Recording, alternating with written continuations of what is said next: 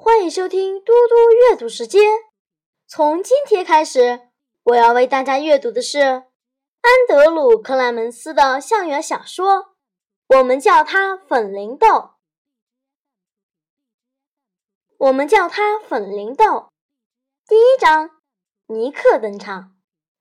如果你跑去找林肯小学的学生和老师，请他们列出学校三大之最。全校最坏的学生，全校最聪明的学生，以及全校最乖的学生，你在这里八成找不到尼克·艾伦的名字。尼克自成一格，这是大家都知道的。尼克很爱惹麻烦吗？这很难三言两语说清楚。不过有一件事倒是毋庸置疑：尼克·艾伦有一大堆鬼点子。而且并不是想想就算了，他总有办法付诸行动。例如，尼克念三年级的时候，有一次，他打算将他们班的教室变成一个热带小岛。他们可是住在寒冷的美国东北部的新罕布什尔州，当时又是冷飕飕的二月天，有谁不想在这时候来点暖洋洋的夏日风情呢？于是，尼克先把全班同学集合起来，还找来许多绿色和咖啡色的色纸，做出一棵棵小小的椰子树，然后用胶带粘在每个同学的桌角。班导师迪夫小姐是个菜鸟老师，她的教师生涯才刚满六个月。一看到眼前的景象，她简直兴奋极了！哇，好可爱哦！隔天，班上所有女生都在头上戴了纸花，而所有男生则戴上太阳眼镜和海滩帽。蒂芙老师猛拍手，大声叫好：“哇，我们班变彩色啦！”到了第三天，尼克从家里带来一把小螺丝起子，他把教室暖气的温度调高到三十二度，全班同学。都换穿短裤和 T 恤衫，而且还光着脚走来走去。趁着迪夫老师有事离开教室一分钟，尼克赶紧拿出十杯白色细沙，把教室地板撒得到处都是。迪夫老师再次惊喜万分，觉得自己的学生真是太有创意了。可是，大家进进出出，也把沙子。带到教室外面的走廊上了。警卫伯伯曼尼先生一点都不觉得这算是什么创意，他气冲冲地跑到楼下办公室去。于是，校长一路跟着地上的沙子来到教室，刚好看到迪夫老师在教室前面教几个小朋友跳草裙舞，还有个高高瘦瘦、红棕色头发的男生，上半身居然脱个精光。此刻正跳起来把排球扣上过网，而那个球网还是用六件 T 恤绑在一起串成的呢。没有第二句话，三年级的南洋之旅到此为止。然而，尼克才不会就此罢手，他还是想每件事情都变得好玩一点。每隔一阵子，林肯小学就需要来点刺激。而尼克正是最佳推手。大约一年后，尼克创造出大名鼎鼎的黑梨大搜查。有天晚上，他看到一个电视节目说，红吃黑梨，如果发现有老鹰之类的威胁逼近，它们就会发出高亢尖锐的叫声。由于尖锐声音的传播方式很特别，前来猎食的老鹰。根本搞不清楚声音是从哪个方向传过来的。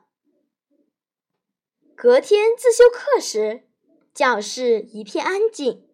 尼克瞄了艾弗利老师一眼，发现他有个鹰钩鼻，形状还真像老鹰的嘴喙。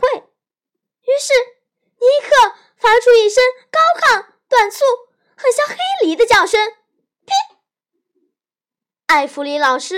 原来低着头看书，这时却猛然抬起头来，朝四周张望。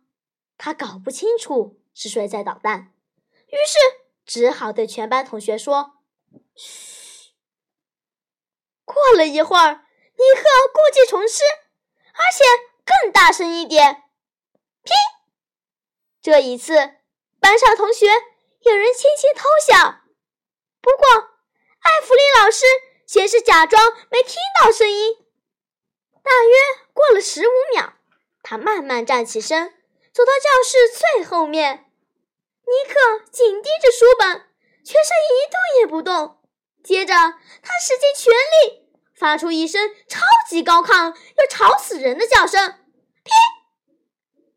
艾弗里老师冲向前去：“珍妮·福斯克，立刻闭上你的嘴！”珍妮与尼克之间相距四排座位，他的脸色唰的一下变白，然后。又涨得红彤彤。不是我，真的不是我了。珍妮的声音有点哽咽，好像快哭出来了。艾弗利老师知道自己搞错了，他向珍妮道歉。不过有人要倒大霉了。艾弗利老师这样说着，他的模样越来越像一只老鹰了。尼克。继续看自己的书，没有再发出“噼”声。到了午餐时间，尼克跑去找珍妮，他觉得很对不起她，因为刚才艾弗里老师冲过去逮他。珍妮住在尼克家附近，他们两人有时会出去一起玩。珍妮很会打棒球，更是学校里的足球高手，不论男生还是女生，都只能甘拜下风。尼克对他说：“嘿，珍妮，很抱歉害你在自修课被骂，都要怪我啦，我才是那个鬼叫的人。”原来是你哦，珍妮说：“为什么艾弗里老师以为是我呢？”于是尼克向他解释黑盆的习性。珍妮觉得这实在太好玩了，他也试着发出几个噼噼声，没想到。珍妮的噼噼声比尼克更高亢、更短促。他答应帮尼克守住这个天大的秘密。后来，直到尼克念完四年级，艾弗利老师至少每个星期都会听到一次嘹亮的噼声，却完全不知道是从班上哪里传出来的。那种叫声有时高亢，有时则是超级高亢。艾弗里老师始终不知道那是谁叫的。慢慢，他让自己假装没听见。不过，他依然长得很像老鹰就是了。对尼克来说，黑梨大搜查不算什么，这只是做了一次时间很长的科学实验。当然，这个实验非常的成功，阿珍妮也乐在其中。谢谢大家，我们下次再见。